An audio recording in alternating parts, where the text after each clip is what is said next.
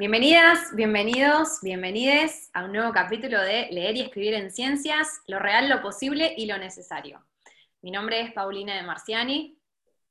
Yo soy Patricia Medina y en esta nueva edición vamos a hablar de la lectura y la escritura en la enseñanza de contenidos específicos y ciencias en la escuela.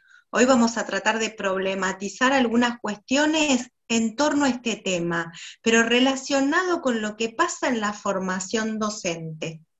Como todos ustedes ya saben, tanto Patricia como yo trabajamos en formación docente de primaria, en el área de didáctica de las prácticas del lenguaje, y a veces vemos con preocupación la falta de interdisciplina entre las didácticas específicas. Y de ahí que estemos pensando en cómo se lee y se escribe en ciencias y qué podemos aportar desde nuestra mirada de prácticas del lenguaje.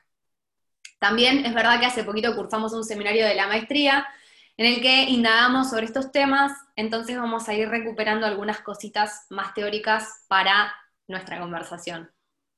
Tal cual, y justamente ¿no? en los diálogos con docentes especialistas de didáctica de las ciencias naturales y de las ciencias sociales, se llega siempre a un punto de quiebre. ¿Cómo pensar en el diseño de propuestas donde la lectura sea necesaria para resolver una pregunta-problema? O donde la escritura permita tomar nota de algo que resultó relevante. Paulina, es un punto este. Sí, y esto que estás diciendo es bien interesante, porque históricamente la lectura y la escritura eh, parecieron ser como un patrimonio del espacio de lengua y literatura. Y de hecho, las otras disciplinas suelen hacernos reclamos en cuanto, sobre todo, a mm. la comprensión lectora. Entonces, digamos, desde la perspectiva de prácticas del lenguaje, eh, entendemos que la lectura y la escritura son prácticas sociales, por lo tanto también tienen sus especificidades en los campos disciplinares específicos. Ay, sí, es sumamente interesante este tema y entonces por eso, para no irnos como siempre en nuestras charlas, proponemos tres ejes, ¿te parece? Estos ejes que van a puntualizar un poco em, este tema. El primer eje eh, tiene que ver con las lecturas y las escrituras típicas o tradicionales en ciencias. Y en ocasiones, como dijimos hace un ratito nomás, en intercambios con docentes especialistas en ciencias y formadores de maestros, comentan la ausencia de complejidad en el abordaje de un tema, como también la presencia de cuestionarios eternos que buscan una reproducción de conceptos del manual, y justamente el manual como única fuente de consulta para indagar, para explorar un saber, ¿no? Sí, desde nuestra experiencia en la formación podemos decir que se siguen reproduciendo algunas prácticas automatizadas de lectura y escritura, como los cuestionarios, y esto mantiene como una especie de separación también entre las didácticas específicas y prácticas del lenguaje, reforzando un poco esta idea de que eh, prácticas del lenguaje tiene como la quintita de la lectura y escritura. Tal cual, tal cual, la quintita propia, pero entonces la lectura y la escritura siguen, siguen estando como muy ancladas, ¿no? Muy ancladas en la alfabetización inicial. Y en las áreas eh, eh, específicas se considera como un instrumento que, bueno, forma parte de las clases, pero no como una herramienta para construir conocimiento en ciencias tampoco se las ve como parte de las condiciones didácticas que deben darse para trabajar contenidos disciplinares, ¿no?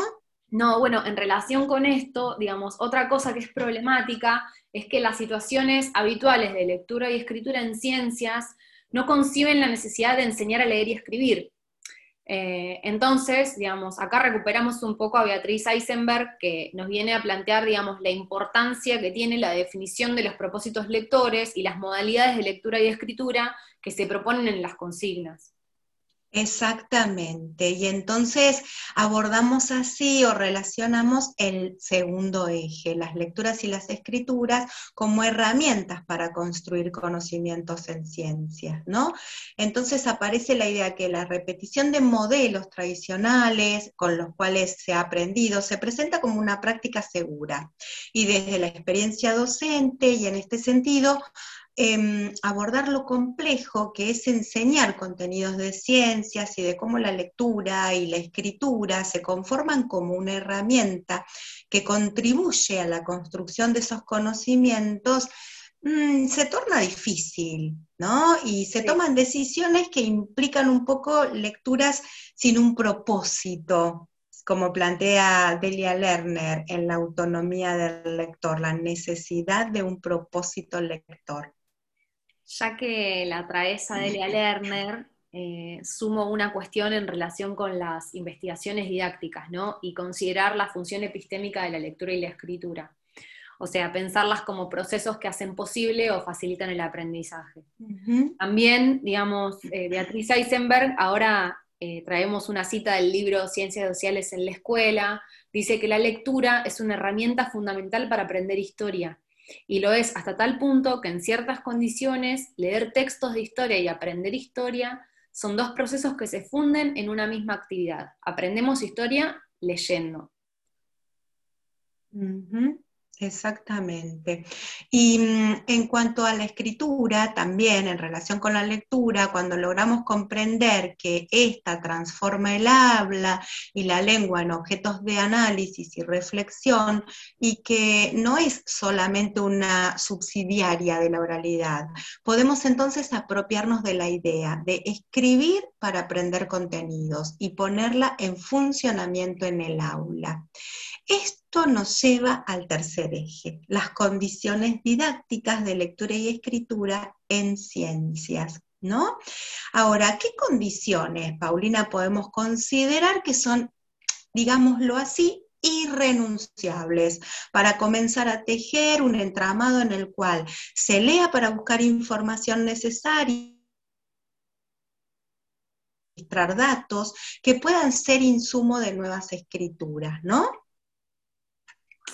Sí, bueno, Patricia, acá es re importante eh, pensar en que las condiciones didácticas tienen que estar previstas en las secuencias didácticas y tienen que enfocarse en que la lectura y la escritura tengan un papel fundamental y central en las actividades del aula, siempre teniendo en cuenta que quien manda es el contenido disciplinar, ¿no? Eh, podemos, digamos, decir también que lo ideal es que aparezcan diversas situaciones de lectura y escritura con una selección de textos que tenga en cuenta la complejidad de los mismos. Entonces, de esta manera, hacer listas, construir cuadros, escribir rótulos, epígrafes, pueden, pueden ser actividades que implican leer y escribir, pero que además contribuyen a que los niños establezcan relaciones con los contenidos de ciencias.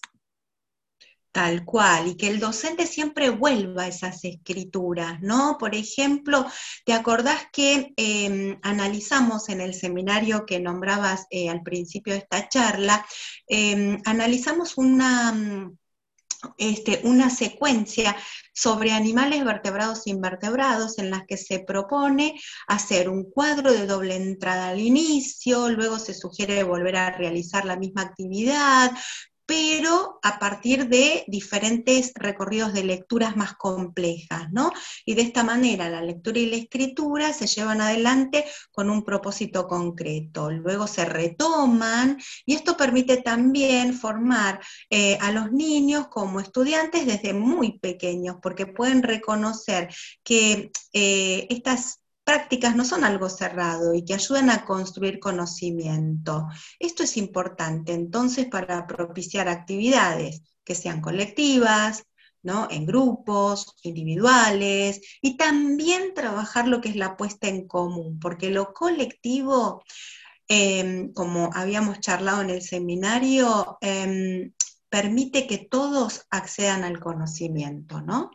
Sí, tal cual. Y bueno, a mí me gustan, me gustan las citas, porque soy más estructurada. Así que acá traigo de vuelta a Beatriz Eisenberg, eh, y en este caso es una cita que habla del análisis de una secuencia didáctica, pero de historia, ¿no? Eh, y dice que lo que los alumnos aprenden leyendo un texto de historia en la escuela pareciera depender de las interrelaciones entre tres factores. Los textos en sí mismos, los marcos de referencia desde los cuales los alumnos leen, y las características de las situaciones de lectura en el aula. Ninguno de estos tres factores determina por sí mismo linealmente lo que los alumnos aprenden en sus lecturas. Es preciso indagar sus interrelaciones si pretendemos conocer los contenidos de historia efectivamente enseñados y efectivamente aprendidos en la escuela. Tal cual. Y bueno, como para dar un primer cierre, porque yo sé que esto lo vamos a seguir conversando, eh, podemos pensar que entonces lo real es que muchas veces se quitan horas a la enseñanza de ciencias en el aula, se lee desde el manual como único este, elemento, única fuente y se reproduce un saber fragmentado. Lo posible es generar interés por saber, indagar en otras fuentes y lo necesario seguramente es planificar la propuesta, problematizar, poner el foco en el contenido y construir conocimiento, ¿no? Sí, y acá yo también traigo otra cita, porque siempre pienso que, las personas dicen las cosas más lindas y más claras que nosotras. Eh, esta vez es Ana Espinosa en Enseñar a leer textos en ciencias, eh, y es una cita que nos deja pensando también en qué es lo que nos pasa a nosotros como docentes eh, con los contenidos de ciencias y la lectura y la escritura.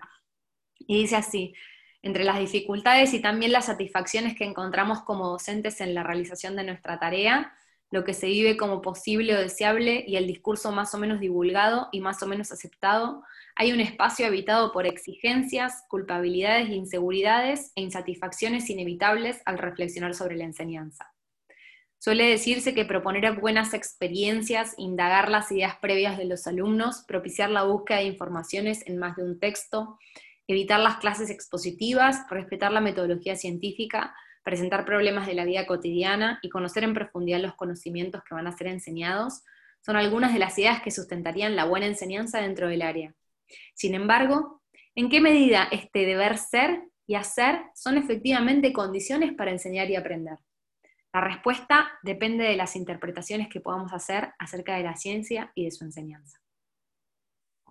Con estas palabras cerramos para seguir dándole vueltas al asunto. Nos despedimos hasta el próximo capítulo.